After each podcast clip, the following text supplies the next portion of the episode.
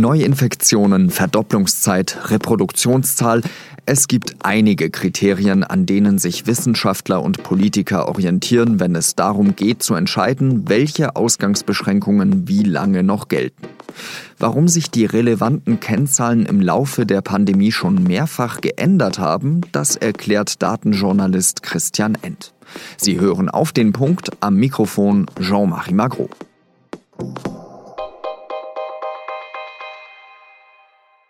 In der Corona-Krise lernen alle, selbst Virologinnen und Virologen dazu.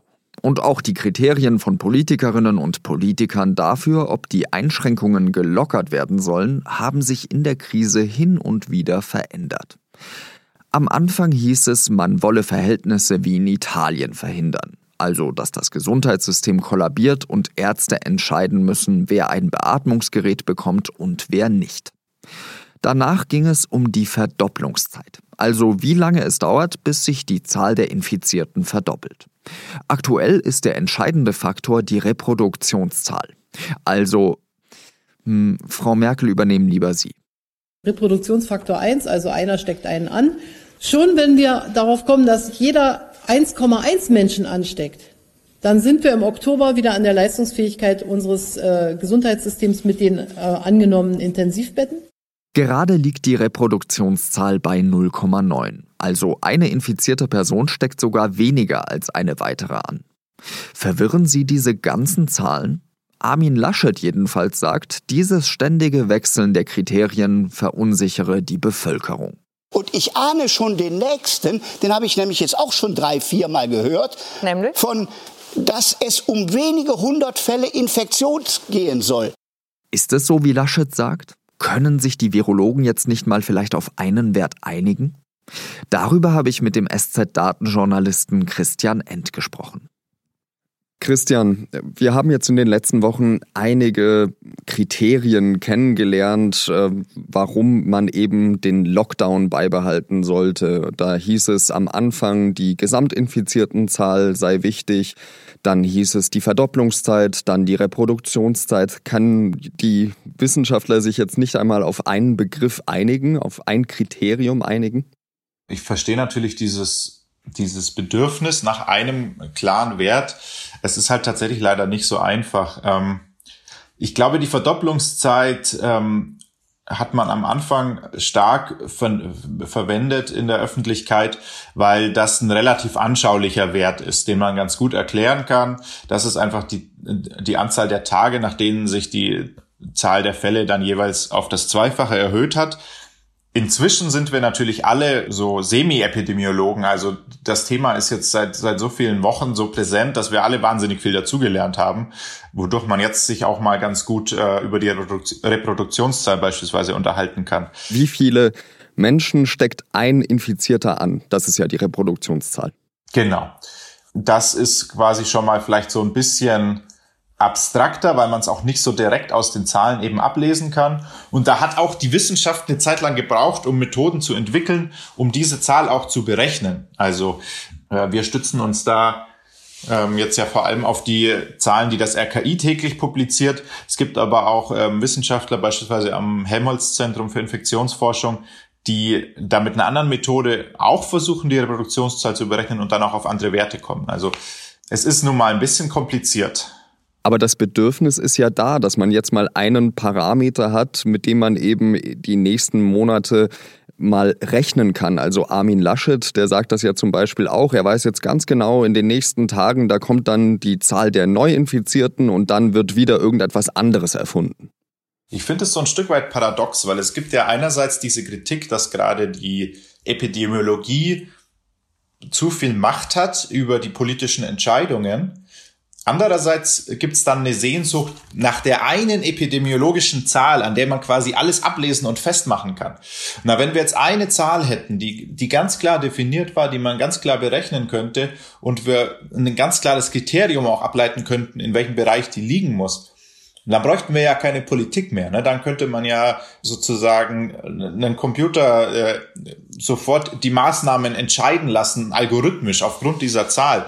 Ähm, es ist, es ist kompliziert. Es gibt verschiedene Zahlen, die man im Blick behalten muss. die man auch immer nur ungefähr kennt und nicht ganz genau. Und genau das ist doch eben dann die Aufgabe der Politik, mit Hilfe von wissenschaftlicher Beratung sich in dieser etwas schwierigen Faktenlage durchzunavigieren und mit Abwägungen zu Entscheidungen zu kommen. Es gibt ja bestimmt eine Dunkelziffer, mit der wir gerade eben äh, nicht rechnen können. Und äh, da ist so eine Reproduktionszahl zum Beispiel oder selbst eine Verdopplungszeit ja bestimmt auch in gewisser Weise irgendwie verfälscht. Absolut. Also ganz egal, ob wir jetzt ähm, auf die Kurve der Fallzahlen schauen, auf die Verdopplungszeit, auf die Reproduktionszahl, auf die Zahl der Neuinfektionen. Das sind letztendlich alles Ableitungen ähm, der gemeldeten Fälle beim RKI. So. Und ähm, diese Zahl ist an sich schon einfach mit großer Vorsicht zu genießen, weil es total klar ist, dass es da eine sehr große Dunkelziffer gibt. Also es gibt einfach sehr viele Infektionsfälle, die nicht bekannt werden, die nicht durch einen Test bestätigt und dann gemeldet werden. Das, das hängt auch damit zusammen, dass viele Infizierte ähm, keine oder so geringe Symptome haben, dass es sehr schwierig ist, das da zu entdecken.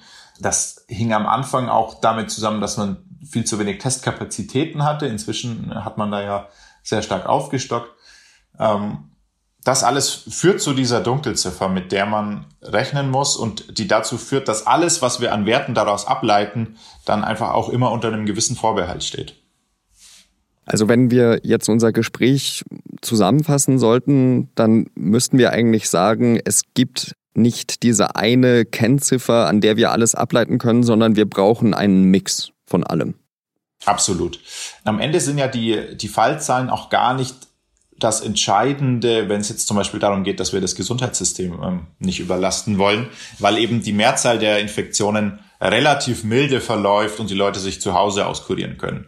Das heißt, ähm, wir sollten auf jeden Fall noch andere Dinge mit in Blick nehmen. Es wurde jetzt ja zum Beispiel ein Register der Intensivbetten ähm, mit, mit Covid-Patienten aufgebaut, das inzwischen relativ zuverlässige Daten liefert.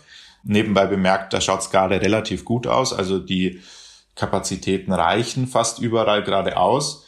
Das ist zum Beispiel ein weiterer Indikator, den man mit im Blick behalten kann, weil einfach diese Intensivfälle, diese schweren Verläufe, da gibt's kaum eine Dunkelziffer, weil die kann man ja nicht übersehen, wenn die Leute dann in so einem schlechten Zustand sind, dass sie beatmet werden müssen, dann, dann fällt das schon auf. Also da haben wir keine Dunkelziffer.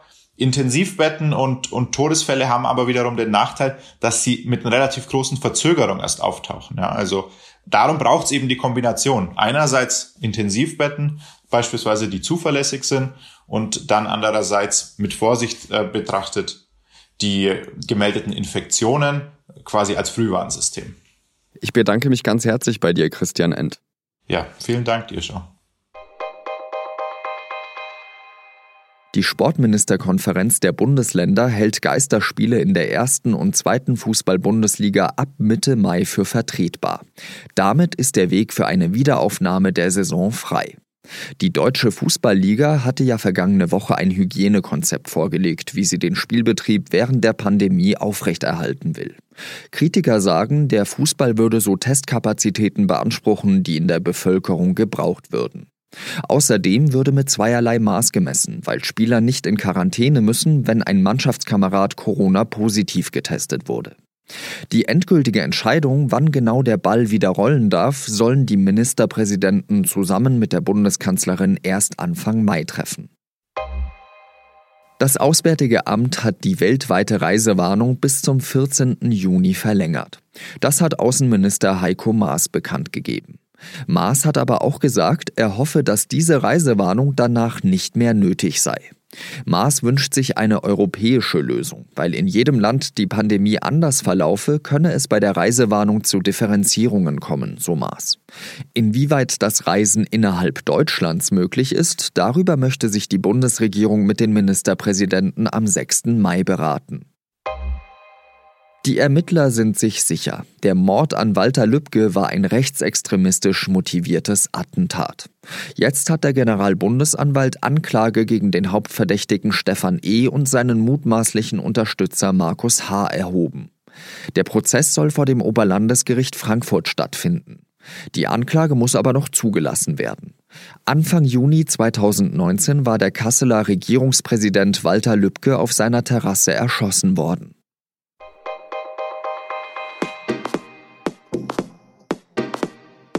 Es ist, das ist jetzt schon klar, ein Prozess, der in die Geschichte eingehen wird. Zum ersten Mal stehen nämlich syrische Kriegsverbrecher vor Gericht. Und das in Deutschland.